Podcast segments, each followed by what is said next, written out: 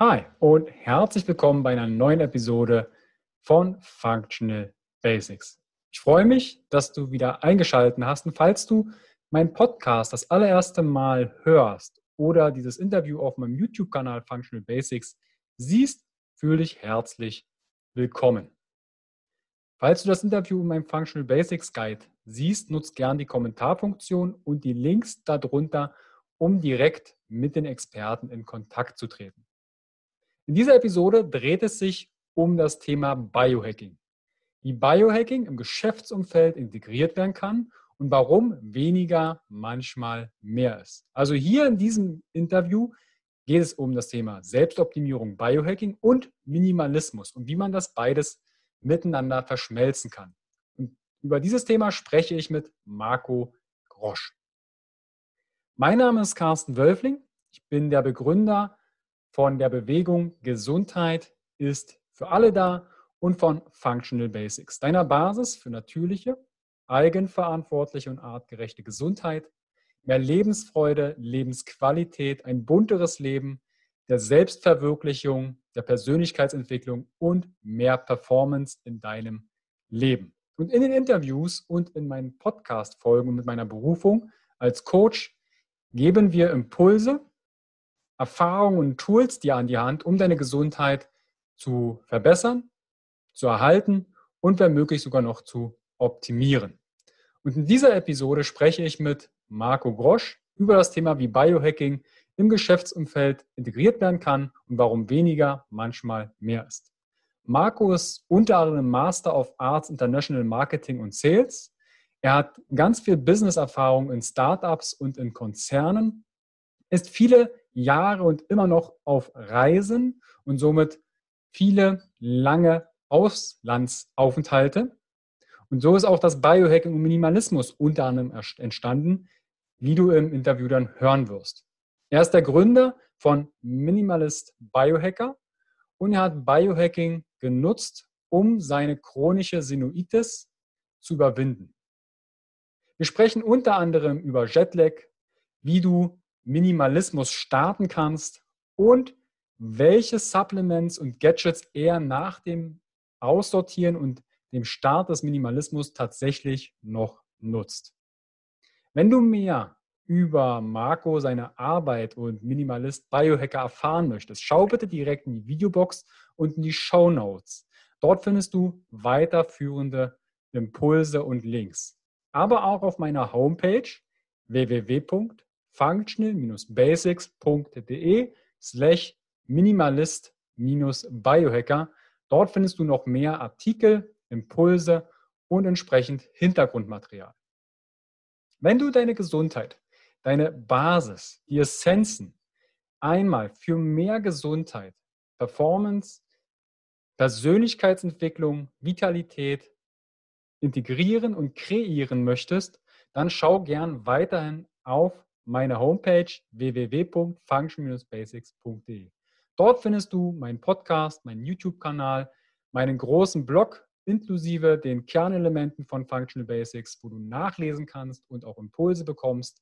Dort findest du ganz viele Rezepte, aber auch den Zugang zu meinem Coaching und meinem Functional Basics Guide. Der Functional Basics Guide ist im deutschsprachigen Raum die Plattform, um nachhaltig und tiefgründig deine Gesundheit entsprechend neu zu kreieren. Welche Dinge aus der klinisch-psychoneurologie, aus der Funktionsmedizin, aus der Kommunikationswissenschaft, aus der Stressresilienz, Schlafoptimierung kannst du nutzen, um mehr Vitalität, Performance und Happiness in deinem Leben zu integrieren. Den Zugang dazu findest du natürlich auch auf meiner Homepage und in den Show Notes. Wenn du entsprechend dieses Interview gut findest, dann teile das doch gerne im Social Media oder bewerte es bei iTunes. Nutze gern die Links in den Show Notes und statte auch Marco und Minimalist Biohacker einen Besuch ab, weil das ist die Wertschätzung unserer Arbeit für unseren kostenfreien Content, den wir dir zur Verfügung stellen. Weil ich stehe für Gesundheit ist für alle da. Ich wünsche dir viel Spaß bei dem Interview mit Marco Grosch wie Biohacking im Geschäftsumfeld integriert werden kann und warum weniger manchmal mehr ist. Viel Spaß, bis gleich, dein Carsten.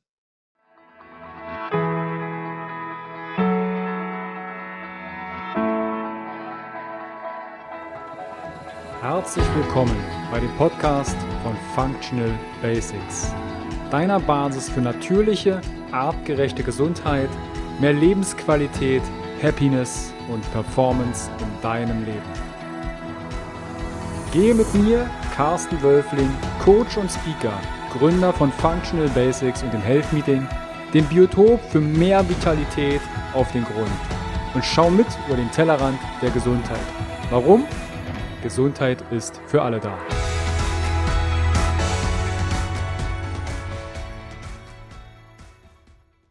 Herzlich willkommen wieder beim Podcast von Functional Basics. Ich freue mich, dass du wieder eingeschaltet hast. Und heute geht es fast schon in die Zukunft, weil ich spreche mit Marco Grosch über, wie Biohacking im Geschäftsumfeld integriert werden kann und warum weniger manchmal mehr ist. Grüß dich, Marco. Hallo, Carsten. Ich freue mich, dass es geklappt hat und ich habe dich im Intro schon mal ein bisschen vorgestellt. Du bist der Gründer von Minimalist Biohacker. Du bist viel auf Reisen, hast einen Master of Art, Arts International Marketing und Sales und aufgrund der vielen Reisen und längeren Auslandsaufenthalte hast du natürlich auch dann Startups und Konzerne begründet und, und, und. Und das Thema Biohacking, Minimalismus, passt das zusammen? Der eine oder andere hat vielleicht gerade, wie im Vorgespräch, fünf, fünf äh, seine Tracker am Arm und sagt, oh, muss ich jetzt einen ablegen. Wie bist du denn dem Thema Biohacking erstmalig begegnet? Super Einstiegsfrage. Also vielen Dank erstmal für die Chance, hier auch aufzutreten in deinem Podcast. Freut mich wirklich sehr. Äh, du hast schon erwähnt, als ich war, ich bin ein reiner Business-Mensch eigentlich. Ich komme aus dem internationalen Betriebsumfeld und war da in Startups und Konzernen. Und was da bei mir selber und auch bei meinen Kollegen eigentlich immer quasi rauskam, ist, dass ob bei dem Streben nach mehr, bei dem Streben nach Karriere und äh, Erfolg auch, wo ja wahrscheinlich auch viele Hörer von dir äh, auf dieser Reise sind, da kommt es dann irgendwann dazu, dass man Gesundheit und so weiter ein Stück vernachlässigt und eben auch immer dieses Mehr verfolgt. Äh, man hört oft, hey, ähm, du solltest morgens trainieren, weil die erfolgreichsten Leute machen das, die stehen um 5 Uhr auf. Ähm, du solltest nur gesund essen, du solltest dann noch äh, unbedingt abends auch noch zum Training und dies und das und das noch nehmen und hier Supplements und da. Und ähm, auch bei mir war das natürlich so und ich habe mich irgendwann so ausgedünnt gefühlt. Also ich war mhm. sehr viel auf Reisen innerhalb von Europa und auch Übersee in den USA. Da hat man dann mit Themen zu kämpfen wie Jetlag und trotzdem muss man fit sein für ein Meeting und klar, man will ja auch performen. Und irgendwann ging es bei mir los mit ähm, Sinusitis, das ist eine Nebenhöhlenentzündung, äh, immer bei mir immer in Kombination mit Angina. Also ich hatte immer so dann irgendwann die gesundheitlichen Probleme. Und beim Arzt hieß es halt, ja du, das ist Stress ähm, und du bist eben anfällig für diese Themen. Das ist halt so, nimmst mal Antibiotika. Mhm. Und so ging das zwei bis dreimal im Jahr. Also das kann ich mir jetzt kaum noch vorstellen. Aber damals dachte ich, ja gut, ist halt mein Schicksal, so ist halt mein Körper. Und jetzt habe ich aber viele Freunde auch im Startup-Umfeld. Klar, ich war da viel unterwegs. Und dann denke ich mir irgendwann, sag mal, die haben drei Unternehmen, eine Familie. Irgendwie machen sie nebenher noch ein Projekt für einen guten Zweck und so weiter. Und die mhm. sind nie krank wie kann das denn sein? Also bin ich so anders? Und äh, so habe ich mich dann eingelesen, zahlreiche Bücher, Blogs, Websites, Studien äh, und bin dann auf die äh, Ernährungs- und DNA-Tests gekommen auch und habe da so einen Nahrungssensitivitätstest gemacht und da kam halt raus, ich bin gegen Milchprodukte sensitiv, also ich bilde da. Antikörper. Und das war ein absoluter Durchbruch bei mir. Also seitdem, jetzt muss ich wieder auf Holz klopfen, seitdem äh, ist alles gut. Und das war für mich so ein, so ein, so ein Triggerpoint. Mhm. Ähm, so bin ich ins Biohacking gekommen. Also ich habe mir dann auch einen Aura-Ring gekauft, äh, habe quasi meine Werte gemessen, meinen Schlaf verbessert und so weiter. Und das hat natürlich auch alles wahnsinnig positive Auswirkungen auf die Performance im Alltag. Aber man denkt natürlich als Business-Student quasi, nee, nee, nee, ich muss mehr hustlen. Ja? Ich mhm. muss das Midnight Oil verbrennen und nachts noch richtig reinhauen und meine Zeit möglichst effizient nutzen. Aber man achtet zu wenig auf sich. Und ähm, natürlich erschlägt einen die Biohacking-Welt. Also man geht online und sucht dann, wie kriege ich meine Gesundheit in den Griff, wie werde ich stärker, schlauer, schneller. Und dann geht es los mit zahlreichen Tipps und äh, Rotlichttherapie, ähm, Supplements, Sport, Bewegung, Meditation, alles. Und ähm, natürlich die typische Morgenroutine habe ich auch gemacht und letztendlich ging die fast eine Stunde und ich war schon mehr gestresst nach der Meditation, weil ich mir gedacht habe, oh, ich muss ja noch unter die Dusche und anziehen und rasieren auch noch und oh, wie kriege ich das alles unter? Und dann äh, bin ich auf ein Buch gestoßen, das können wir auch später dann noch drauf eingehen, über Minimalismus und habe mir gedacht, ja, eigentlich gilt es für Biohacking ja genauso. Was ich jetzt versuche oder versucht habe, ist, möglichst viel noch zusätzlich zu meinem Tag reinzupressen, damit es mir besser geht, damit ich besser performe. Aber so läuft es nicht, weil jeder von uns hat nur begrenzt Ressourcen. Und was man oft sieht bei Profisportlern oder auch bei manchen Biohackern, ist halt das Produkt jahrzehntelanger Erfahrung auch. Ähm, mhm. Und oft haben die einfach viel Zeit. Also ein Profisportler trainiert dreimal am Tag und kann sich dazwischen aus, ausruhen. Das kann ein CEO nicht. Und deshalb wird er auch niemals das Programm von der Man's Health machen können, wo empfiehlt, zwei bis dreimal am Tag ins Fitnessstudio zu gehen, weil das einfach nicht passt. Und da kommt Minimalismus ins Spiel. Man nimmt was weg und integriert in den Alltag, anstatt immer noch einen draufzusetzen.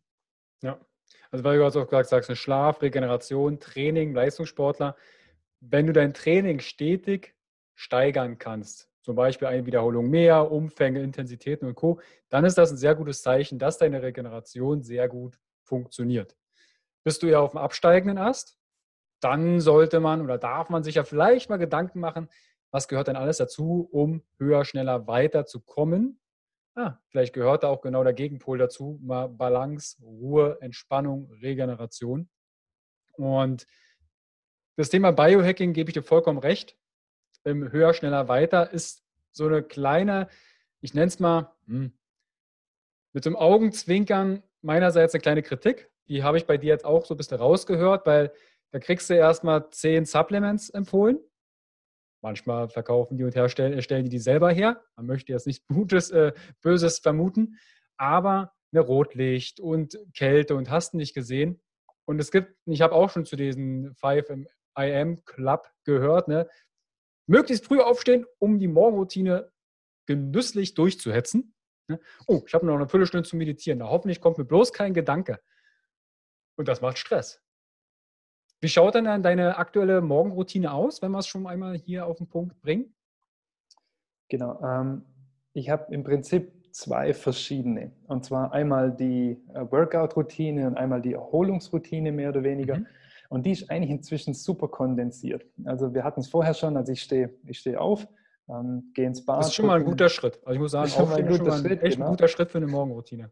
Genau, und tatsächlich auch da, ähm, also ich, eigentlich beginnt mein Morgen schon am Abend davor. Ich schaue ein bisschen auf Schlafzyklen, ich bereite mir alles vor, ich lege meine Sportklamotten raus, ähm, lege mir schon alles hin, dass ich morgens möglichst wenig Stress habe auch und ähm, schaue dann auf die Schlafzyklen und stehe meistens so um kurz vor sechs auf, äh, gehe dann ins Bad, putze mir die Zähne und wie gesagt, trinke noch was und starte dann sofort mit dem Workout.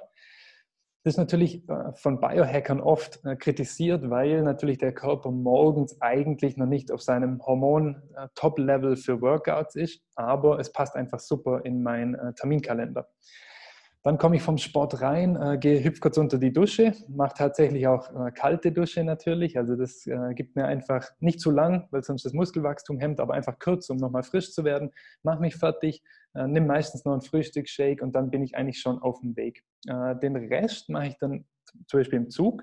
Da mache ich dann meistens ein Dual N-Back Training. Das ist eine App, wo man äh, das Gehirn trainieren kann. Die ist wirklich ganz, äh, ganz toll.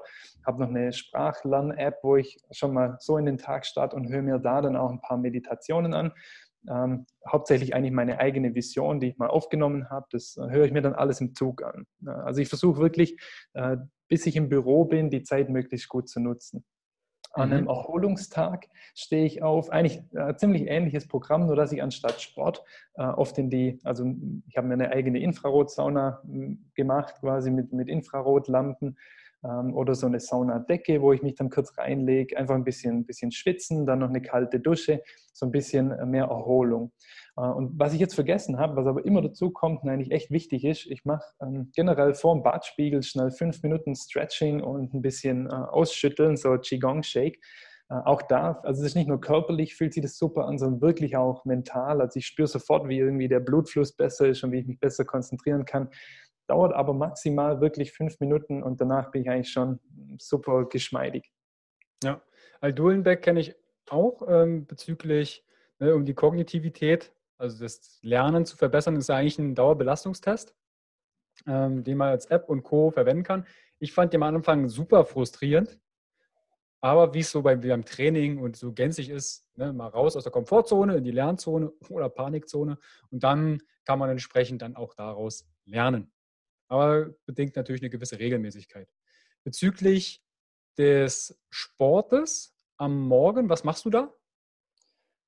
Das ist eigentlich ganz gemischt. Ähm, also generell mache ich meistens Richtung Calisthenics, also ich habe Gymnastikringe, das äh, sind auch mein Nummer eins Tool, wenn es um äh, Kraftsport geht quasi oder um äh, Fitness für mich. Das ist ähm, entweder mache ich so ein super slow Strength Training, heißt es, also mit sehr, sehr langsamen Wiederholungen. Mhm. Ähm, das, ist viel Exzentrik, ne? also langsames, als Beispiel für die Zuschauer vielleicht Klimmzug hochziehen und Exzentrik ist es langsam herablassen. Oder Beinstrecker oder Kniebeuge langsam nach unten gehen ist die Exzentrik. Ganz genau, also möglichst lang die Spannung dann heben auch. Und man merkt dann schnell, da braucht man gar nicht so viel Gewicht, um den Muskel trotzdem auszureizen. Also das mache ich sehr gern. Kombiniere das aber auch immer mit äh, explosiven Workouts dann, also in abwechselnden Tagen. Das mache ich zum Beispiel sehr gern. Da gibt es das Seven-Minute-Workout, das wirklich super ist, um mal richtig die Herzrate hochzubringen. Ansonsten, was mache ich noch? Äh, Animal Flows mag ich sehr gerne, also sowas wie Bear Crawl äh, oder Lizard Crawl oder äh, Rückwärtsbrücke. Also das sind mhm. ganz tolle Übungen, wo man kein Equipment braucht. Ähm, und sonst gehe ich auch öfters mal laufen. Also wirklich sehr, sehr gemischt. Aber ganz viel Körpergewicht, also wenig Equipment wie möglich. Ja, ja kommt vielleicht auch daher, wenn du viel auf Reisen bist, dass man dann nicht erstmal 60 Kilo Kettlebells im Koffer aufgeben muss beim Flug. Oder ah, ich habe ja 16 Kilo Kettlebells, das ist noch Handgepäck? Genau, also tatsächlich so, ähm, das ist, war für mich immer ein Thema. Also wenn man viel unterwegs ist, äh, vor allem per Flug, also ich hatte immer Handgepäck und es ist super schwierig für viele, dann das äh, Workout, äh, auf, die Workouts aufrecht zu erhalten. So war es auch für mich. Oft ist man dann in der Stadt, vielleicht regnet es noch, es ist eine große Stadt, da macht Joggen keinen Spaß. Dann ist man wirklich auf einen Hotelraum beschränkt. Und dann ja. gibt es eben das Seven-Minute-Workout zum Beispiel, wo man super unterwegs machen kann. Das muss man sich nur ein bisschen zurechtlegen und man kann seinem Körper trotzdem richtig was abverlangen damit. Ja, also man kann sich auch an eine Hoteltür Klimmzüge hochziehen. Funktioniert. Passt da ein bisschen auf. Ich habe vor ein paar Jahren da mal eine Tür aus den Angeln gerissen. War ein bisschen teuer. Ähm, da habe ich mal 300 Euro für eine Hoteltür bezahlt, weil ich die mit dem THX aus dem Rahmen rausgerissen habe. Ja, war eine Erfahrung wert. Jetzt gucke ich immer rüttlich, äh, ist die fest? Ja, ist fest. Sehr gut. Jetzt hast du ja gesagt, okay, Biohacking. Gibt es ja unterschiedliche Interpretationen. Wie würdest du Biohacking in einem Satz einem fünfjährigen Kind erklären? Fünfjährigen Kind. Das ist ein, ein ah, okay, ich mache es ich mach's, ich mach's leichter. Fünfeinhalb. Fünfeinhalb, okay, sehr gut. Ja, der checkte mehr. Ähm, Biohacking ist für mich ähm, eine sehr zielgerichtete und selbstverantwortliche ähm, Selbstexperimentierung quasi. Oder? Also man, man, experimentiert mit sich selber und erfasst aber Daten und nutzt eventuell auch Technologie, um das zu tun, um sich selber zu optimieren. Mhm. Das ist ein Fünfjähriger oder Fünfjährige? Schreibt es mal in die Kommentare drunter, falls ihr äh, fünfeinhalbjährige Kinder gerade habt oder so in die Richtung. Spielt die Sequenz vor und fragt mal, was denn der Marco damit meint. du kriegst doch mal einen Versuch beim Minimalismus. Sehr gut. Machen wir mal kurz einen Schwenk zum Minimalismus, weil du hast gesagt, du bist, hast dann ein Buch gelesen zum Thema Minimalismus und das dann aufs Biohacking umzusetzen. Ich erinnere mich noch, ich habe damals zu Studienzeiten wirklich supplementiert, was so nicht bei drei auf dem Baum war. Und aus dem Thema Krafttraining, es waren auch so manchmal, äh, heute würde man vielleicht sagen, so die Grauzone an Supplements, was man da so Intus geben kann. Ähm, und da habe ich einen ganzen gelben Sack dann irgendwann entsorgt. Wie war das dann deine erste Begegnung? Was war das für ein Buch und äh, wie hast du dann diesen Minimalismus in das Biohacking einfließen lassen?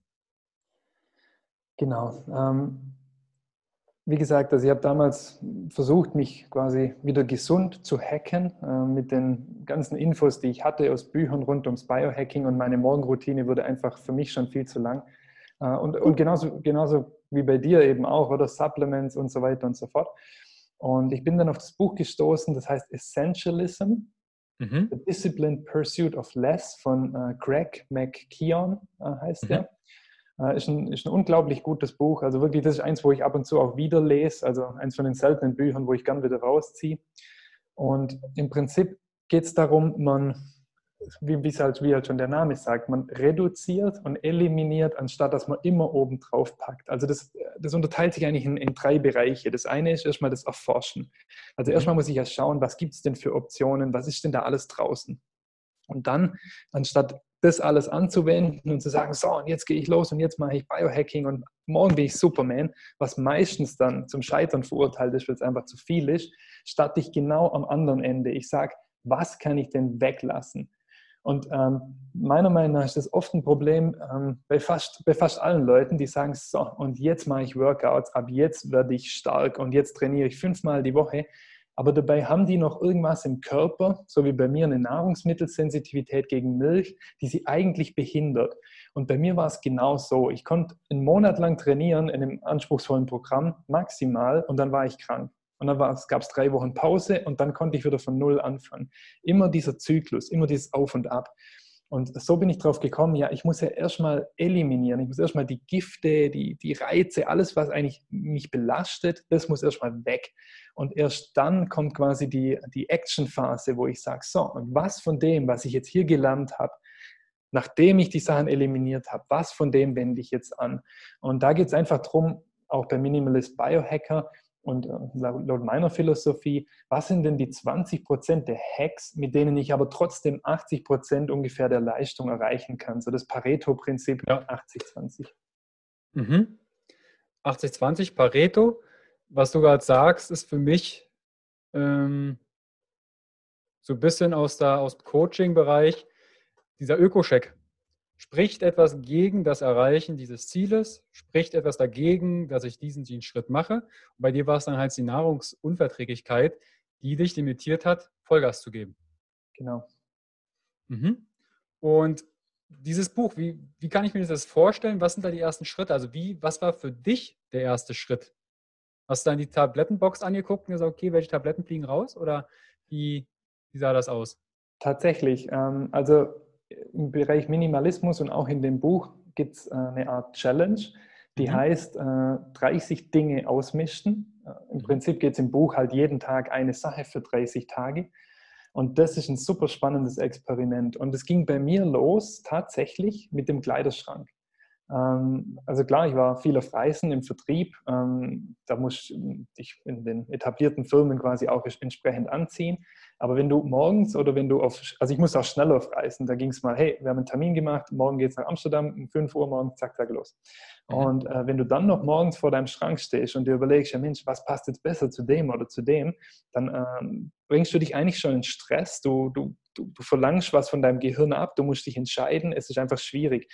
Und wenn man da mal ansetzt und schon sagt, so, sag mal, das trage ich doch eigentlich gar nicht mehr, das ist doch eigentlich gar keine Option und raus damit dann äh, kommt, merkt man schon, hey, irgendwie läuft mein Leben einfacher und flüssiger.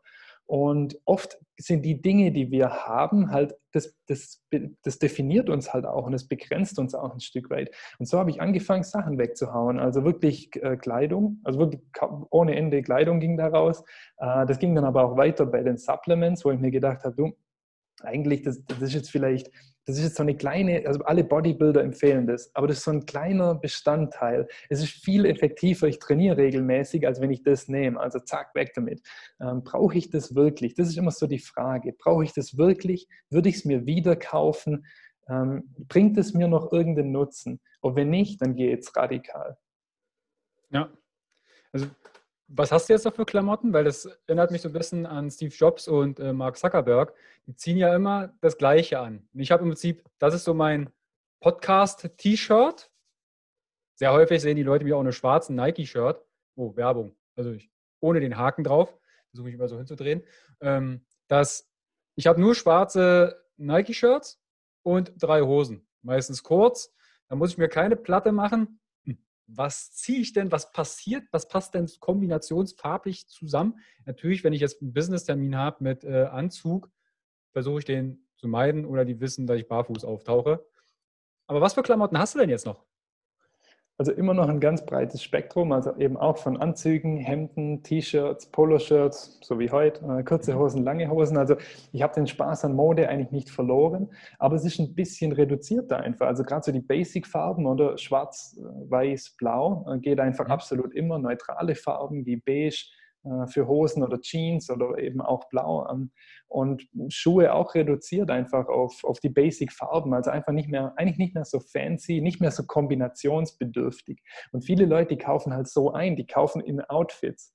Und letztendlich musst du dann irgendwie schauen, ah, das habe ich doch zusammengekauft, wo ist jetzt das T-Shirt? Ah, ist in der Wäsche, Mist, jetzt geht es hier weiter. Äh, ich habe mir so eine Garderobe gemacht, wo ich eigentlich, wenn ich morgens reinkomme und mein kleiner Sohn und meine Frau schlafen noch und ich mache das Licht nicht an und ich ziehe irgendwas raus, dann passt, passt immer. das für gewöhnlich, genau. Sehr zeitsparend. ja, genau. Schatz, ich muss noch kurz Licht anmachen, ich muss erst mal gucken, wo die Hosen und die Socken sind. Das kann natürlich dann auch für den einen oder anderen schwierig wirken.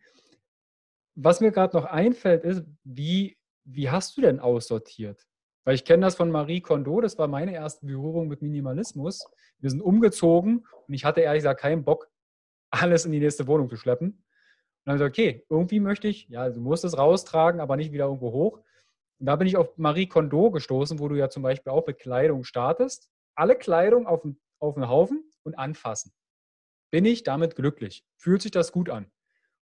Und manchmal geht ja dann das Gedankenchaos los, das könnte ich noch beim Schlafen gehen anziehen. Oder ist ein Loch drin, kaufe ich mal irgendwie zehn Jahren noch einen Flicken, haue ich da drauf. Ah, muss ich erstmal ein Bügeleisen kaufen, um das drauf zu bügeln. Oder gegebenenfalls, ja, das wird doch eine Arbeitsklamotte. Das kann man doch noch anziehen, wenn ich irgendwo tief im Erdreich eine Wurzel ausbuddel.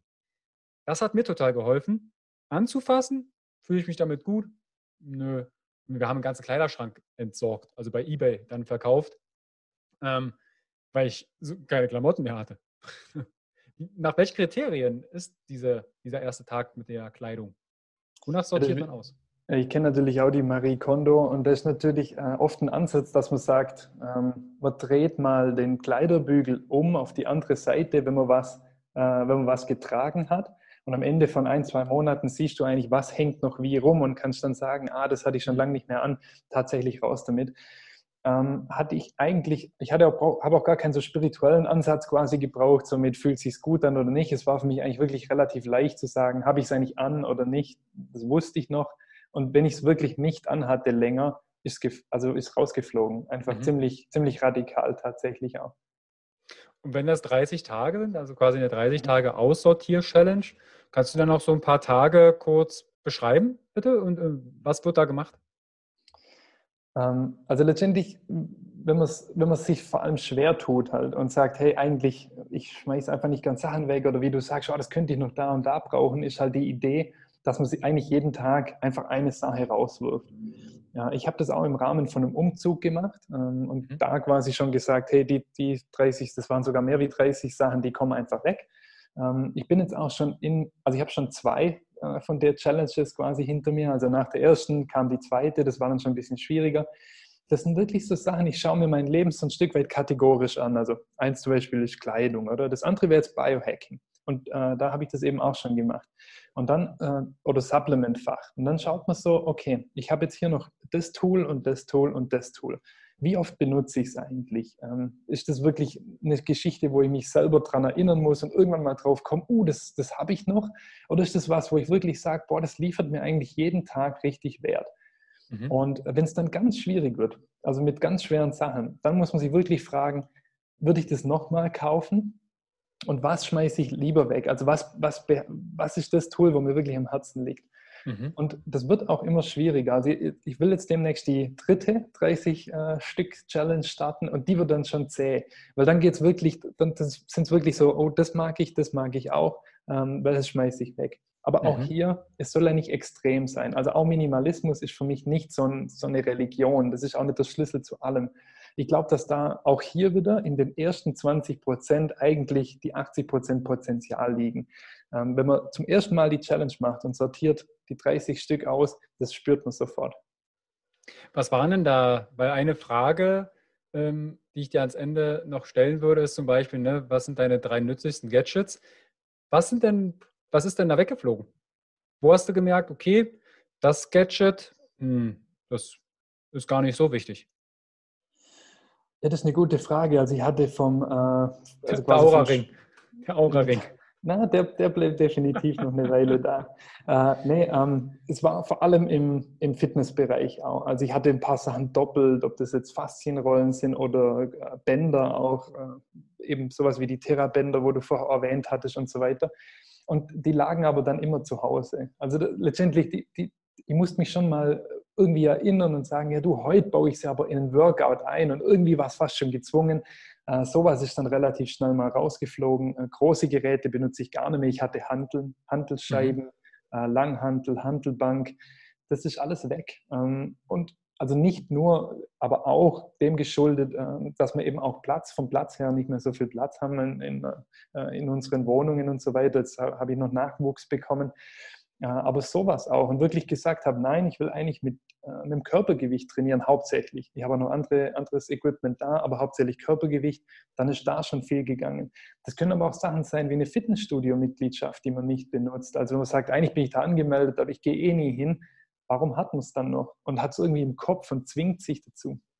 Du weißt schon, dass passive Mitgliedschaften in einem Fitnessstudio eigentlich die lohnenswertesten sind, weil die machen ja die Geräte, benutzen sie nicht, machen sie nicht Dreck, nutzen sie nicht ab. Also, wenn ihr im Fitnessstudio unterstützen möchtet, behaltet eure Mitgliedschaft, aber geht nicht hin. Das ist so aus Sicht des Fitnessstudios zumindest ganz nett. Genau. Aber ihr könnt sie auch kündigen, wenn ihr sie nicht nutzt. Was waren denn noch weitere, weil wir haben ja auch den Kontext Geschäftsumfeld. Also Biohacking im Geschäftsumfeld im Umfeld integrieren. Wie integrierst du denn Biohacking gezielt in dein Geschäftsumfeld? Genau. Ähm, kombinieren wir das vielleicht gerade noch mit dem Minimalismus mit. Mhm. Also wenn man viel unterwegs ist, so wie ich damals, dann äh, stellen sich halt einige Herausforderungen, die man nicht hat, wenn man jeden Tag im gleichen Büro ist. Ähm, an so einem beispielhaften Arbeitstag, also ich bin dann morgens abgeholt worden, äh, auf nach Zürich, das ist unser nächster Flughafen. Äh, da wartet man dann, steigt in den Flieger und fliegt zu der Location, wo man hin will fährt dann quasi durch die Stadt zu einem Termin und dann zum nächsten Termin und so weiter. Äh, da geht es dann halt schon los mit, äh, mit so Themen wie, sagen wir mal, Rotlicht, äh, wo man eigentlich gern machen würde, oder Supplements und richtige Ernährung, ähm, wo man einfach dann viel schwerer in seinen Alltag integrieren kann. Und da haben mir dann quasi Supplements tatsächlich wieder geholfen, weil ich gedacht habe, hey, ähm, Multivitamin ist an sich vielleicht nicht unbedingt das Perfekte für jeden, aber hey, es ist sehr viel günstiger, als wenn man jetzt sich in Zürich am Flughafen ein, ein, ein quasi nahrhaftes Menü bestellen muss mhm. und es hebt länger. Also ich, es ist wesentlich besser, als wenn ich mir jetzt da einen, ähm, einen guten Salat mitnehme und den aber drei Tage mit mir rumtrage. Ja. Ähm, quasi so einfache Lösungen dann mit einbauen. Und äh, gleichzeitig eben bei dem Trip, wenn man den immer so voll packt, ich war abgeholt, ich mache das, ich mache das, ich mache das, da geht es ja schon los, da beginnt das Ganze schon. Und da war für mich wirklich so ein Takeaway, ich bin viel frischer und viel besser in Meetings, wenn ich entweder am Abend davor anreise schon. Und klar, das kostet dann vielleicht eine Hotelnacht, aber wer weiß, vielleicht sind die Flüge günstiger und ich hole viel mehr aus dem Tag raus. Und da muss ich ein Unternehmen und jemand, der zum Beispiel im Vertrieb arbeitet, auch fragen, wie viel Wert haben denn meine Meetings? Und was, wenn ich aus dem Meeting 10% mehr rausschlagen kann, dann hat sich doch der Flug schon längst amortisiert oder das Hotel. Ähm, quasi Terminplanungselemente. Und da ist wirklich so das Wichtigste, was ich gelernt habe, Puffer einbauen. Also wirklich bewusst auch sagen, hey, ähm, ich brauche zwar theoretisch vom Flughafen zu meinem nächsten Meeting eine Stunde, aber vielleicht kriege ich das Taxi nicht, vielleicht fällt was aus, äh, vielleicht, vielleicht kommt irgendwas dazwischen, also baue ich doch eine halbe Stunde oder vielleicht sogar eine Stunde Puffer ein. Und das hat mir schon wahnsinnig oft richtig viel Stress erspart und auch Meetings gerettet, weil man dann einfach nicht immer so unter dem Zugzwang ist. Und wenn man ehrlich ist, irgendwas kommt immer. Und letztendlich ist das eigentlich so für mich der größte Hack und äh, auch im, Minim also im Berufsumfeld auch Minimalismus direkt angewendet. Mhm.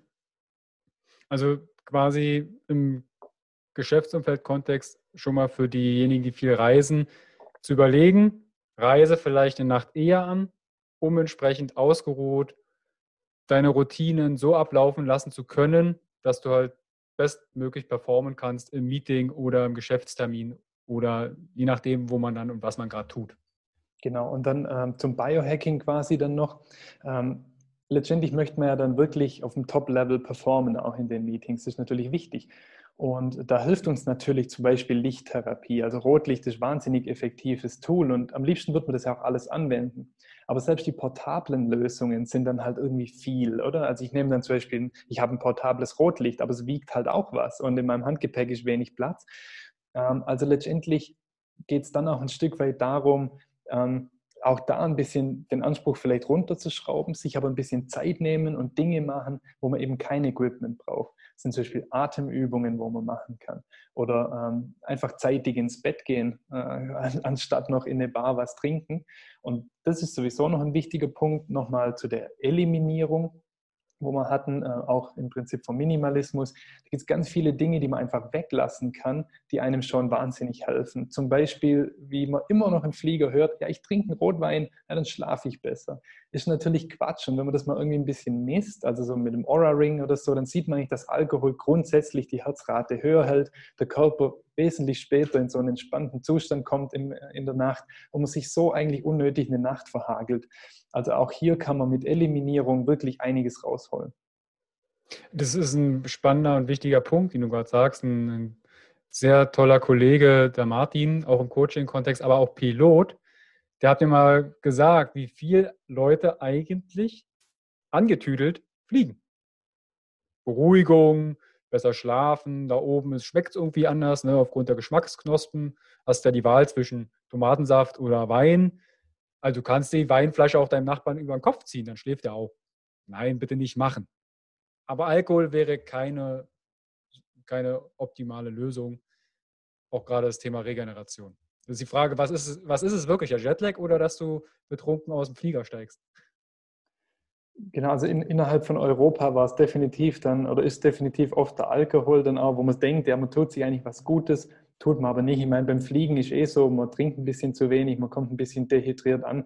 Äh, ja. Und, und viele Leute fühlen sich dann ein bisschen komisch oder merken schon so, uh, ja, so Reisen und Messe, uh, das strengt mich schon richtig an aber schauen dann halt nie nach, warum eigentlich. Und oft sind es einfach Lifestyle-Faktoren. Man geht spät ins Bett, man isst sehr spät, man ist oft ungesund, weil es einfach nichts anderes gibt, ähm, auch auf Messen und so weiter. Dann trinkt man halt noch ein paar Drinks an der Bar und klar ist das sozial super und manchmal muss es auch einfach sein. Das, das ist ja auch so. Also ich will da gar nicht zu extrem sein. Aber das sind halt schon so Themen, wo man einfach ein bisschen drauf schauen kann und man schon viel mehr rausholen kann. Mit null Investment und for free und einfach nur durch weglassen. Ja. Also ne, auch wäre vielleicht das Pareto-Prinzip, statt auf einer Messe 10 Schnäpse zu trinken, plus 20 Prozent, zwei statt bis 0 Uhr bis 10 Uhr bleiben, das hilft schon. Also ich habe das auch auf Messen sehr häufig gesehen, auf der FIBO und Co., wenn wir da irgendwo Messeparty hatten, die, die teilweise früh an der Messe standen. Da hättest du Streichhölzer gebraucht, um die Augen aufzuhalten. Und denkst du, okay, die repräsentieren jetzt eine Firma oder eine Dienstleistung. Hm. Also ich bin dann halt auch eher los, aber es ist ja auch eine gewisse Philosophie, die wir vielleicht beide verfolgen. Ähm, von daher finde ich das Thema, auch was du mit dem Jetlag gerade erwähntest, so wichtig. Was sind denn so deine drei Hacks, also Biohacks für Fliegen? Also Flüge.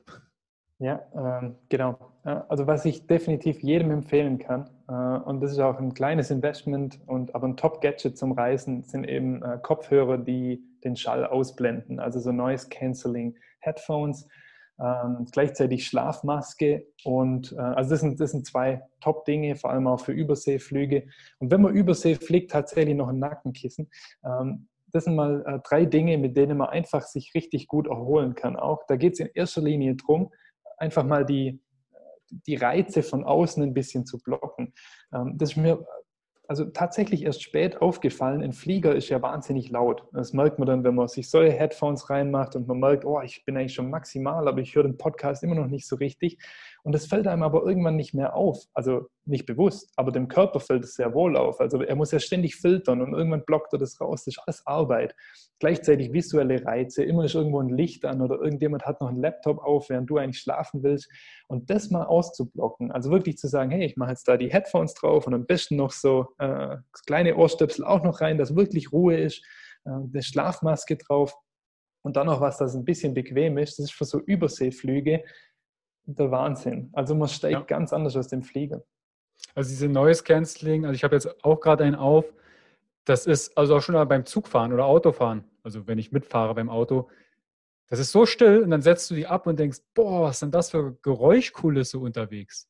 Und das ist ja auch das, was wir machen das auch in der Sprache, ne, das nennt man Tilgung. Unser Körper tilgt einfach das, was ihn nervt. Bestimmte Frequenzen werden rausgeschnitten, die sind da, aber es kostet Energie, die rauszufiltern. Und deshalb diese drei Gadgets, Noise Cancelling, finde ich total, total krass. Also was da der, der Technik inzwischen kann, Hut ab. Und schon recht günstig. Genau, die gibt es relativ günstig auch schon. Wie ist denn das jetzt zum Beispiel mit Melatonin? Das hört man ja auch immer mal wieder bei Jetlags. Okay, wirfst dir dann zu der Zeit, wo du ankommst, wenn es jetzt Zeitverschiebung gibt, da schon mal Melatonin, um deinen Schlafrhythmus, deinen Melatonin anzupassen. Hast du damit Erfahrungen gemacht? Und wenn ja, wie sind deine Erfahrungen? Genau, habe ich tatsächlich nicht. Ähm, also auf meiner Reise, so meinen Schlaf zu optimieren, bin ich schon öfters auf das Thema Melatonin gestoßen. Es gibt ja öfters so Online-Tests, wo sagen, hey, wie schläfst du und so weiter. Unsere Empfehlungen sind Melatonin mhm. äh, bin ich immer ein bisschen davon abgewichen, weil ich eigentlich, also es ist ja letztendlich was, wo der Körper produziert oder ein Hormon auch und da bin ich immer ein bisschen kritisch. Also will ich das meinem Körper zuführen oder signalisiere ich ihm damit, okay, hör zu, du musst in Zukunft, zukünftig weniger davon produzieren, weil ich gebe dir das schon extern. Und immer wenn möglich, möchte ich eigentlich lieber, dass mein Körper was selber produziert, sei das Vitamin D mit Sonne oder keine Ahnung, alles Mögliche, ähm, anstatt es äh, zu supplementieren. Also mache ich tatsächlich nicht. Was ich eher machen würde, ist, wenn ich dann ankomme an meiner Destination, also quasi zum Beispiel bei mir war es oft New York, USA und so weiter, ich schaue es natürlich schon vorher, wie ist der Rhythmus dort. Und dann gibt es so äh, Blaulicht, Brillen auch. Ich hatte letzte Woche eine Live-Session mit dem Armin Tank von Nomad Performance. Mhm. Die machen so eine äh, Blaulicht-Blockerbrille, wo aber auch Blaulicht integriert ist und arbeite lieber so, dass ich den Körper quasi reizt, zum Beispiel mit Blaulicht und mein Körper dann sagt, ah, jetzt, okay, jetzt produziere ich quasi Serotonin, weil es ist morgens und das wird dann ja im Laufe des Tages bzw. am Abend umgewandelt in das Melatonin und dann habe ich automatisch mehr. Oder so Dinge wie Pistazien essen, wo äh, zumindest laut einer Studie, ich hoffe, die ist solide, quasi auch sagt, ja, das ist ein, äh, ein Nahrungsmittel, wo sehr hoch in Melatonin ist, dann esse ich lieber das, als dass ich es mir über ein Supplement zuführe. Ja, ist ähnlich wie mit Sauerkirschensaft. Genau. Mhm. Da ist auch äh, Melatonin drin. Kann man als Schlafhilfe mal nutzen, testen.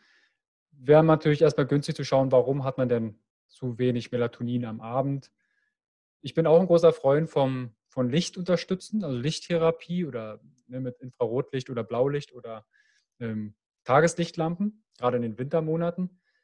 Aber auch dieses Fliegen, das ist jetzt nicht das Natürlichste für unseren Körper. Also wenn du auf dem Pferd eine Zeitzone überschritten hast, da warst du wahrscheinlich ein paar Meter und Tage unterwegs und hast die Sonne ein paar Mal auf und ab gehen sehen. Da gibt es so ein, hatte ich mal gelesen, dass wenn du eine Zeitzone veränderst, dass du einfach einen Tag draußen bleibst, also auch den Nachtzyklus, so Richtung Tapen, draußen schlafen ähm, oder auf dem Balkon im Hotel, dass du einmal die, die Sonne auf und abgehen siehst, dass deine ganzen Melanopsin-Rezeptoren im Auge und Co.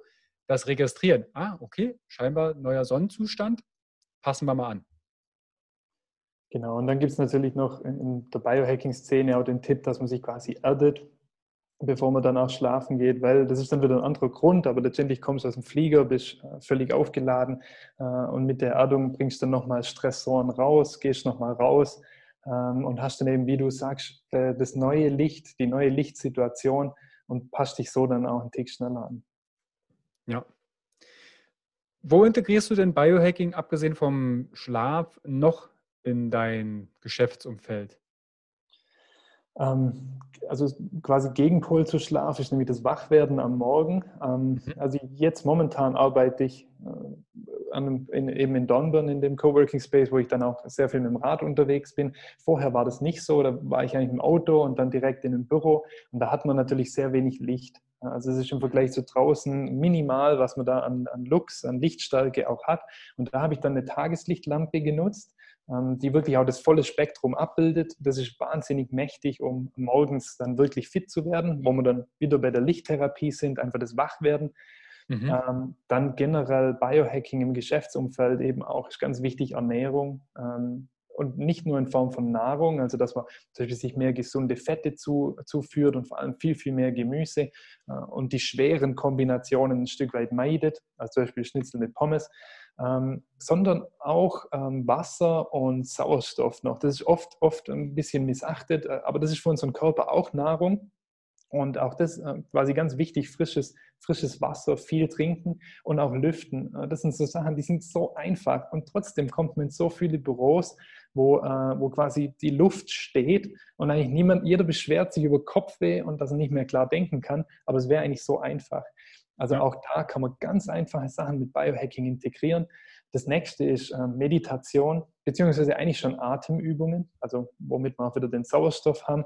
Ähm, da gibt es eine ganz schöne Technik, die jeder sofort anwenden kann. Also wenn ich äh, gestresst bin oder ich mal, wow, jetzt habe ich echt ein Energietief, was ich dann eigentlich mache, ist einfach sechs, ich nenne sie Power Breaths, wo ich wirklich einfach durch die Nase tief in den Bauch einatme, also ganz tief und wieder ausatme und das sechsmal und man fühlt sich einfach wie in einer neuen Welt. Es ist, als hätte man die Kontrolle wieder zurückerlangt über seinen Tag.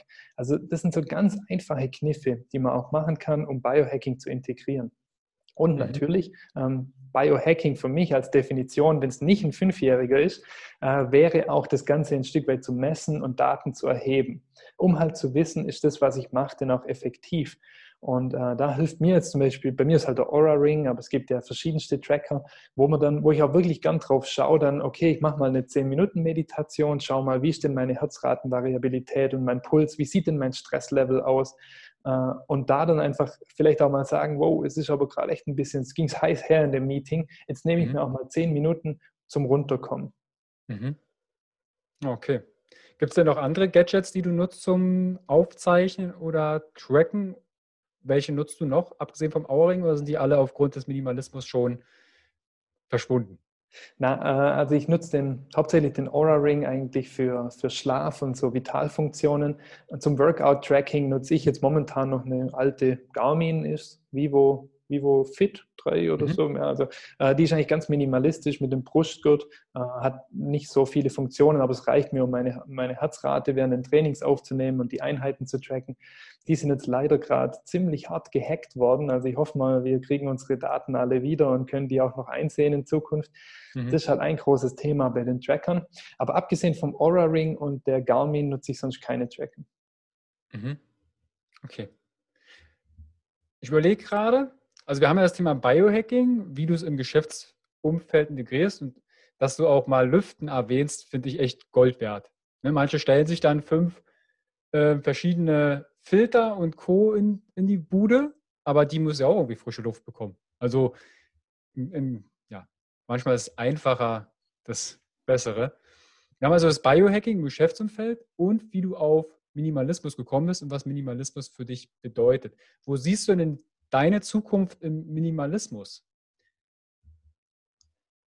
Ähm, also meine Zukunft im Minimalismus, ich glaube, ich bin schon relativ weit gekommen da. Mhm. Es ist eigentlich mehr so, ich würde sagen, es ist fast mehr so ein Lifestyle. Also es ist nicht, dass ich irgendwie eine Vision habe, wo ich sage, okay, in fünf Jahren habe ich nur noch ein Bett und das war's, äh, mhm. sondern es geht eigentlich für mich halt mehr darum, nicht alles sofort zu integrieren. Also es ist mehr so ein fließendes Ding. Ich habe jetzt auch keine spezielle Minimalismus-Ziele. Es ist nichts, was ich eliminieren muss. Ähm, ich habe das Gefühl, ich bin schon auf einem Level, wo ich sehr selten wirklich überlegen muss, noch mache ich jetzt A, B oder C, äh, sondern ich weiß irgendwie, was ist, was ist mir am wertvollsten, was gibt mir am meisten Nutzen. Ähm, generell sehe ich die Rolle von Minimalismus insgesamt und auch in meiner Arbeit als natürlich wahnsinnig hoch, weil äh, wir haben jetzt eine Welt, klar, man hört immer Digitalisierung, hier Optionen, da Optionen, man kann alles kaufen, was man will, es ist alles erschwinglich, äh, man kann sich sogar direkt aus Asien bestellen, wenn man möchte. Äh, aber genau da sollte man sich eigentlich mal fragen, ja, brauchst du es eigentlich oder brauche ich mhm. denn noch mehr Müll? Und das denke ich mir oft, wenn ich äh, Unternehmen sehe oder, oder auch meine eigenen Geschäftsentscheidungen treffe, ist immer die Frage, brauchst du denn das noch? Gibt es das schon woanders? Muss ich denn noch mehr erzeugen? Muss ich noch mal was hinzufügen?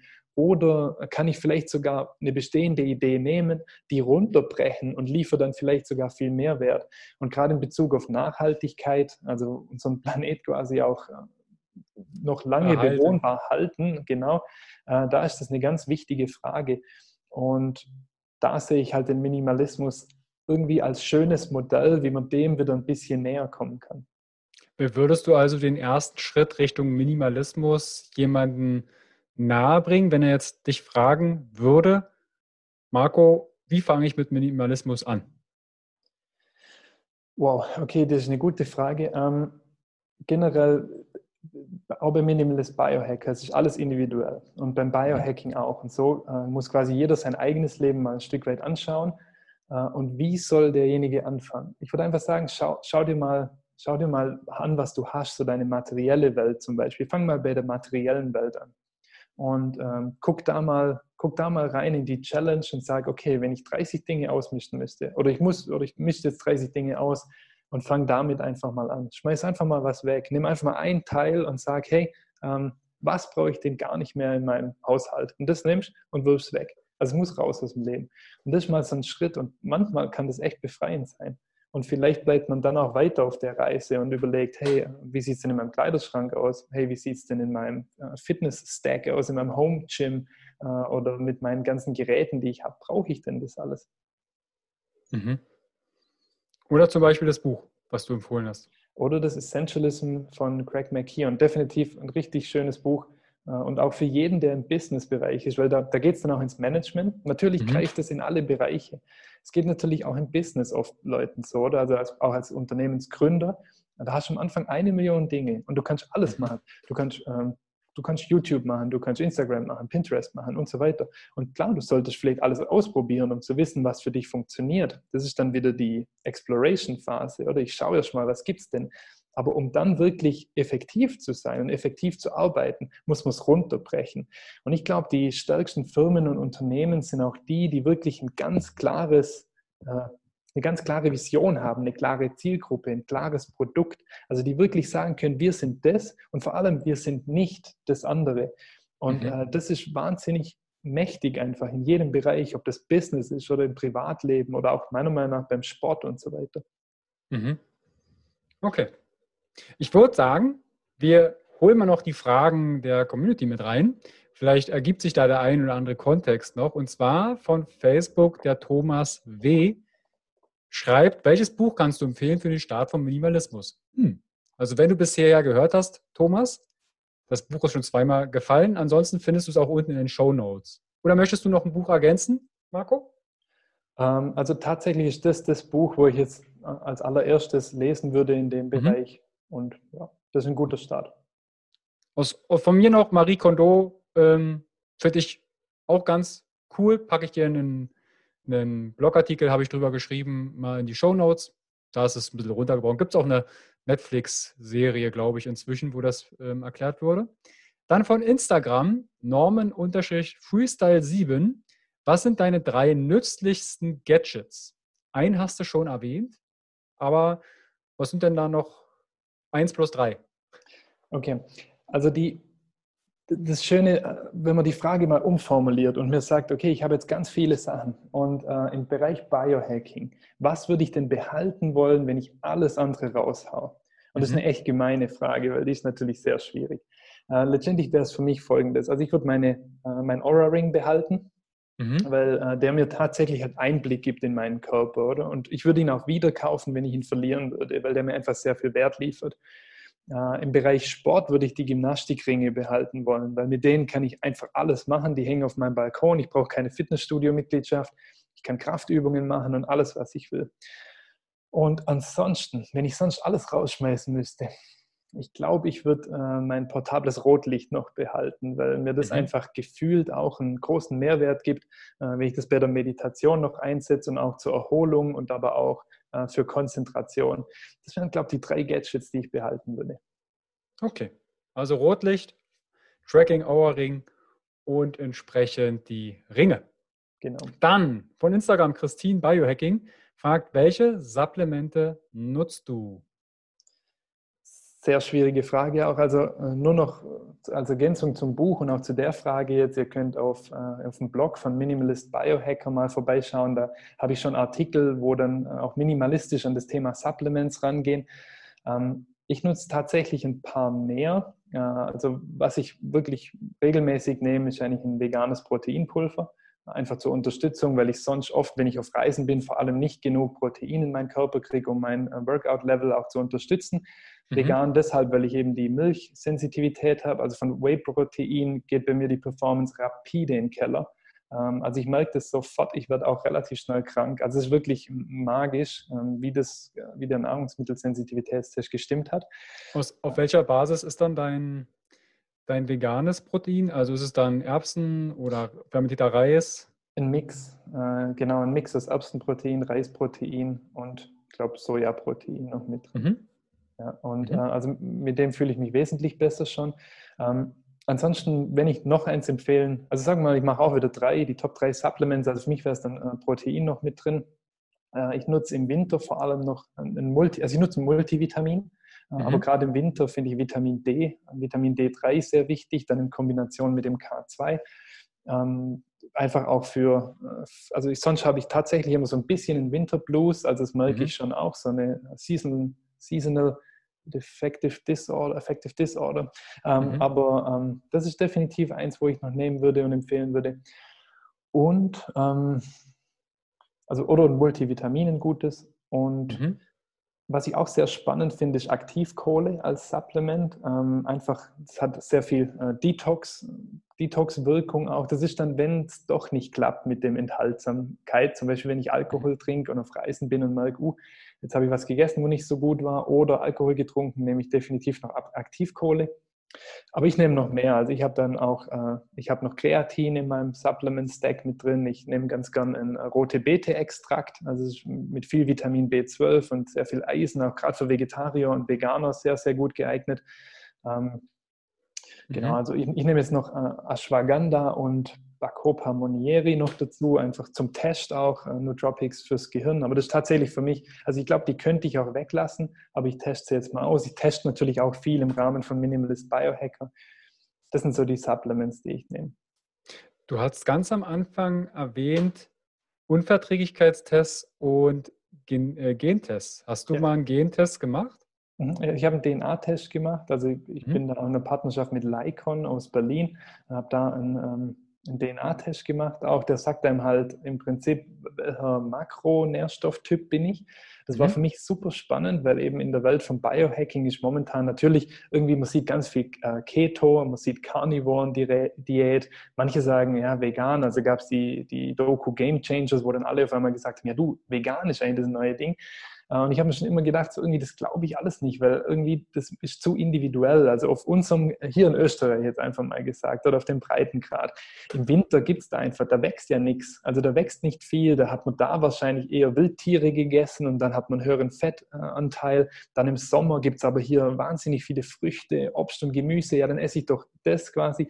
Und so habe ich da mal reingeschaut und dann entdeckt, ich vertrage Kohlenhydrate eigentlich sehr gut. Und das war schon immer meine Annahme. Also die Verteuflung von Zucker und Kohlenhydrate, das sehe ich immer sehr, sehr skeptisch.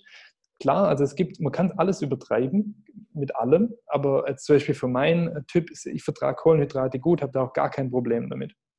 Und das mhm. war für mich eine super Einsicht. Und natürlich sagt es einem auch, welcher Sporttyp bin ich. Das war wieder spannend. Ich habe eher gedacht, weil ich Probleme, also ich habe Schwierigkeiten, Muskeln aufzubauen, habe ich gedacht, ich bin vielleicht Kardiotyp, bin aber tatsächlich eher auf der Kraftseite.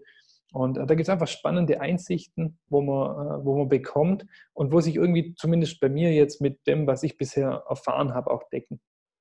Mhm. Nee, weil ich ähm, bei ähm, Vitamin A immer ein bisschen hellhörig werde, weil es gibt ja SNPs, also genetische Kodierungen, wo der, die Umwandlung vom, von der Vorstufe Vitamin A in die aktive Vorstufe, äh, in die aktive Vitamin A, das wir nutzen, reduziert ist. Und das trifft halt recht viele. Ich glaube, das war irgendwas mit BCO1-Aktivität. Weißt du, ob Lycan sowas testet? Ähm, also im, im DNA-Test nicht, ne. Ich also hatte damals meinen Mhm. von 23me. Die sind jetzt datenschutztechnisch, glaube ich, nicht die saubersten mehr. Aber da habe ich quasi komplett mein, also was man komplett benennen darf, äh, mein Genom ähm, entschlüsselt. Da hast du dann quasi eine Datenbank. Ich hatte damals beim Jan Kielmann einen Workshop gemacht, Nutrition, ähm, Genetic Nutrition oder Nutri Nutrigenomik, mhm. wo du halt ähm, alle deine SNPs und Polyformismen, wenn man sie wirklich so bezeichnen mag, erkennt Weil ich mhm. kenne auch diese, ich sag mal, diese Pakete, wo ganz bestimmte Bereiche der, des Genoms angeguckt werden. Da fehlt dann manchmal was. Also aus meiner Sicht. Ähm, die sind jetzt auch noch nicht valide. Also in meinen Augen, ne, dass du sagst, okay, du bist der Stoffwechseltyp und das und das, weil deine Gene sich ja auch entsprechend über die Epigenetik anders abgelesen werden können. Aber Vitamin A, pflanzliches Vitamin A umwandeln, das ist für den einen oder anderen nicht so einfach. Weil einfach da der, die genetische Komponente nicht richtig hinhaut. Ja, also Vitamin A ist ja eh ähm, hauptsächlich auch in, in, tierischen Produkten enthalten. Also ich, ich, weiß jetzt quasi auch nicht, wie, wie, du richtig gesagt hast, also man hat ja äh, quasi die, die Gene waren ja bisher gesehen so als fix. Äh, also mhm. DNA ist halt einfach fix für dein Leben lang. Eben die Epigenetik zeigt ja eigentlich, das stimmt ja auch so nicht ganz. Also es kann äh, sich auch die DNA quasi ändern oder anpassen dann äh, an bestimmte, äh, an deine Verhaltensweisen, auch quasi dein Mindset und, und, und, deine Gedanken spielen da ja scheinbar eine sehr wichtige Rolle. Ähm, also was ich generell immer zu dem DNA-Test dazu empfehlen würde, ist dann eben zum Beispiel so Nahrungsmittelsensitivitätstest oder es gibt ja auch von Biome oder so, so quasi so Darmanalysen und so weiter, weil letztendlich dann das oft, also dein Lifestyle, quasi dein tagtäglicher Lifestyle, der wahrscheinlich von deinen Genen schon ziemlich abgekoppelt ist, dann ja auch eine sehr, sehr hohe äh, Wirkung hat. Und ähm, klar, was jetzt, was dein genetisches Setup, das sagt die eine Sache, aber dein täglicher Lifestyle hat natürlich wesentlich höhere Auswirkungen. Was halt spannend ist, wenn das alles in einer Linie ist. Also wenn du sagen kannst, hey, ähm, ich habe einen DNA-Test gemacht und ich weiß eigentlich, wie mein genetisches Setup ist. Und dann schaue ich, dass der Rest von, von meinem Leben quasi da mit in der Spur bleibt. Und das ist eigentlich so das Spannende, finde ich. Ja. Ganz kurz nochmal zur Ergänzung, falls jetzt ein Vegetarier oder Veganer zuhört. Ähm, gerade das, das Thema mit dem Provitamin A aus pflanzlichen Quellen. Ne, eine Mohrrübe ist was anderes als eine Leber. Ich glaube, da sind wir uns einig. Und die Umwandlungsrate von pflanzlichem Vitamin A ins Retinol, das, was wir quasi brauchen, da ist die Effizienz sehr unterschiedlich. Ich habe gerade noch mal geschaut, äh, es gibt eine, eine Studie von Stefan van Vlie, die ist, glaube ich, gar nicht so alt, ähm, die haben halt rausgemessen, dass die Umwandlung vom pflanzlichen Vitamin A ins tierische so bei 3,8 bis 28 Prozent liegt. Und je nachdem, wie dein, deine Genetik, ob du da vielleicht mutiert bist, das ist ja nichts Schlimmes. Aber wenn du nur Kauröttchen isst und einen Vitamin A-Mangel hast, blöd. Deshalb macht es da Sinn, sich auch zumindest mal zu schauen, wie ist der Vitamin A-Spiegel und dann gegebenenfalls über Vitamin A supplementieren. Weil da sind ja damals auch einige Inuits zum Beispiel oder Seefahrer, die dann Robbenleber gegessen haben, direkt umgefallen, weil halt Vitamin A auch toxisch wirken kann. Und da war zum Beispiel das Vitamin A bei Robben ist so massiv hoch, dass der Mensch da halt nach ein paar Bissen direkt umgekippt ist. Bei einer Kuhleber oder bei einem Hähnchen ist das wieder was anderes vom, der, vom Inhalt. Nur wegen Vitamin A. Auch mit der Supplementierung. Nicht einfach Vitamin A reinschmeißen. Es könnte nach hinten losgehen könnte. Aber wir waren bei einer Frage. Genau. Welche Supplements nutzt du? Also Kreatin hast du noch äh, auf dem Speiseplan und ähm, Vitamin D im Winter. Genau, also ich nutze tatsächlich äh, ein Multivitamin auch. Einfach mhm. weil, ähm, also generell haben wir ja die Nährstoff, äh, die Angaben quasi pro Tagesdosis und so weiter äh, ist ja oft, äh, sagen viele Leute, hey, aber über das Multivitamin kriegst du eigentlich viel zu viel rein und so weiter. Äh, ich merke halt schon, dass wenn ich ähm, quasi morgens schon Sport mache und dann hast du einen anstrengenden Arbeitstag, acht bis zehn Stunden, bist noch viel unterwegs, machst noch Vorträge und so weiter, ist meine Meinung, brennt man eigentlich durch die meisten äh, Vitamine und Mineralien dann doch schneller durch, als man denkt. Also ich habe da eigentlich nicht so viel Bedenken, dass ich da zu viel von was kriege. Es ist nur so ein, wie, so ein, wie so ein Grundstack. Und auch da ist eigentlich wieder der Gedanke, sobald man in die gezielte Supplementierung geht, empfehle ich mhm. sowieso immer einen Bluttest. Also erstmal schauen, was ist denn Status quo, bevor ich jetzt anfange, ja. zum Beispiel Zink zu nehmen, ganz kon also konzentriert, schaue ich doch erstmal, ist mein Zinkniveau überhaupt niedrig oder decke ich das mit meiner Ernährung ab? Aber falls jetzt jemand zuhört und sagt, oh, das ist mir alles, alles zu stressig irgendwie, das mit den gezielten Supplementierungen testen will ich auch nicht, dann finde ich so ein Multivitamin gar nicht verkehrt, um einfach mal so die, die, die Basics reinzukriegen. Und es ist eben so, es ist schnell, es ist einfach, es ist äh, kostengünstig und wenn man vor allem äh, beruflich viel strapaziert ist, meine Meinung ist, also da, klar kann man sich auch zu viel reinwerfen, aber mit einer Multivitamintablette macht man da nicht zu viel verkehrt.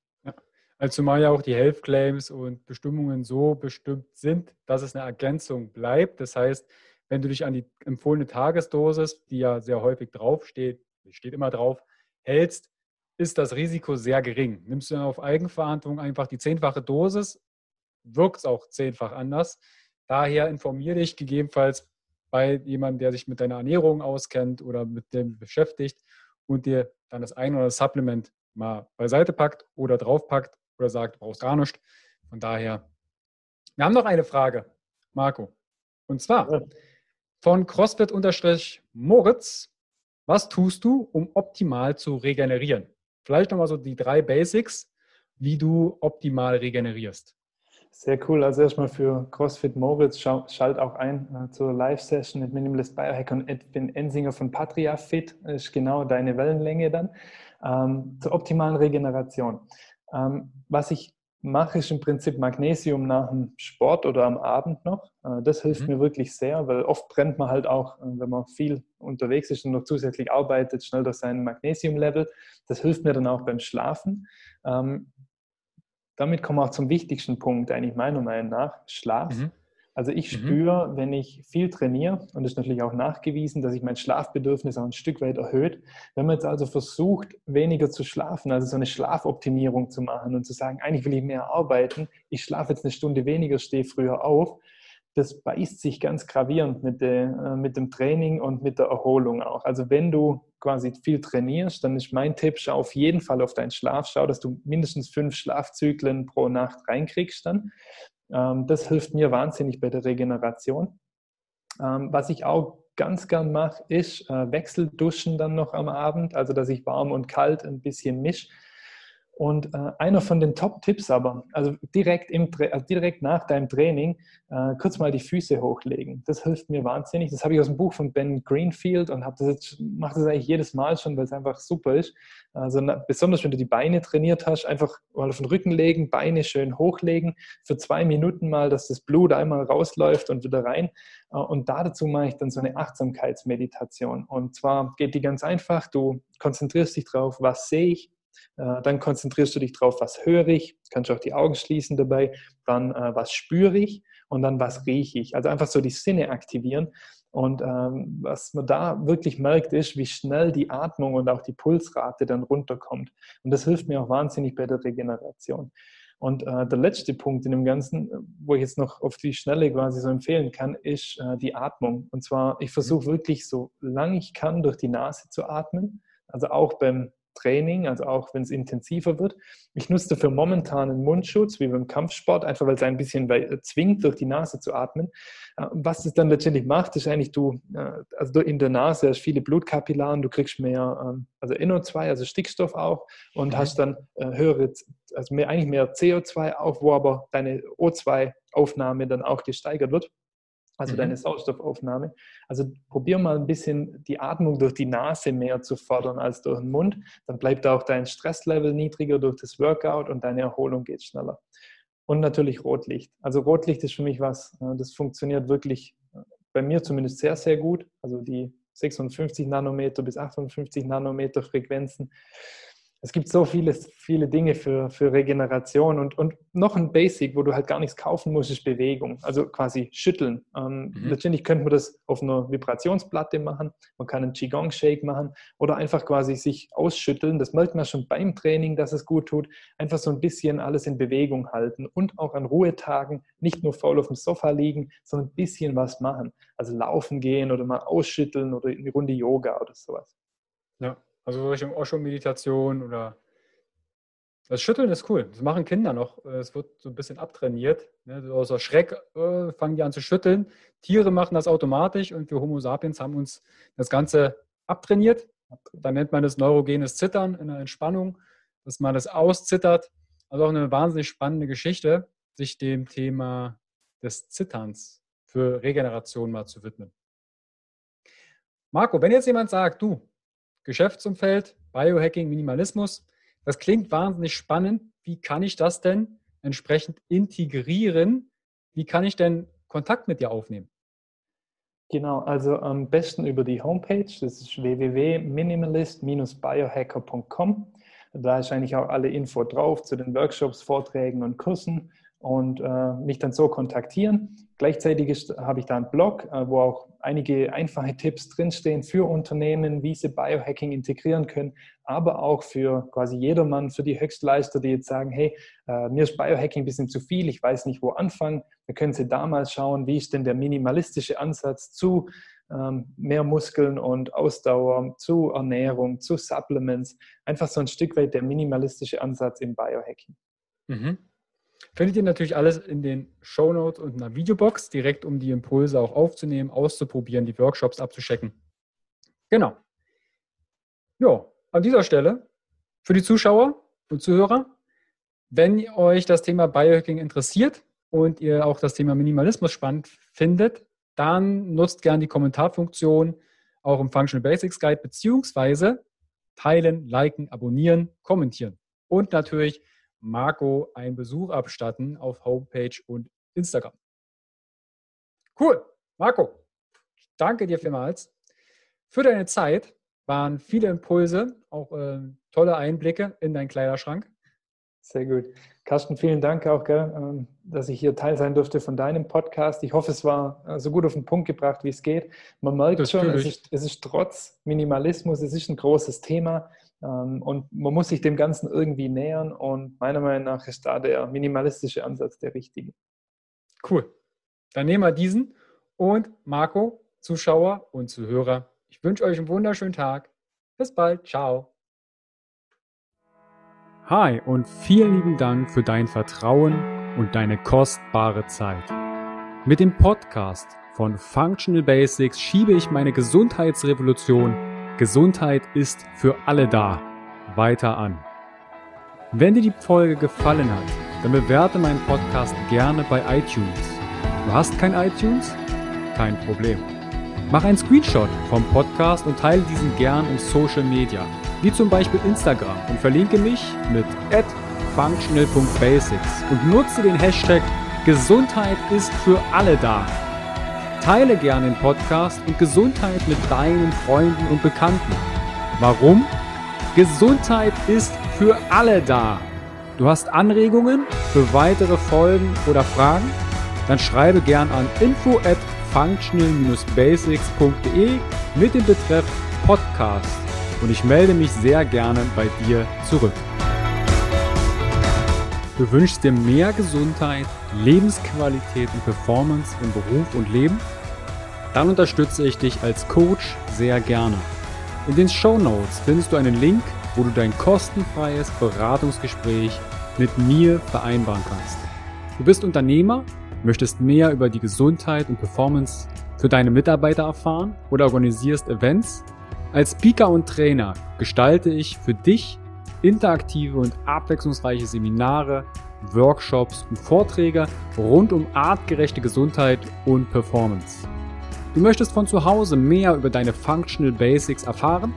Dann melde dich für meinen kostenfreien Functional Basics Guide an und erhalte noch mehr Einblicke in die Welt natürlicher, artgerechter Gesundheit und Performance.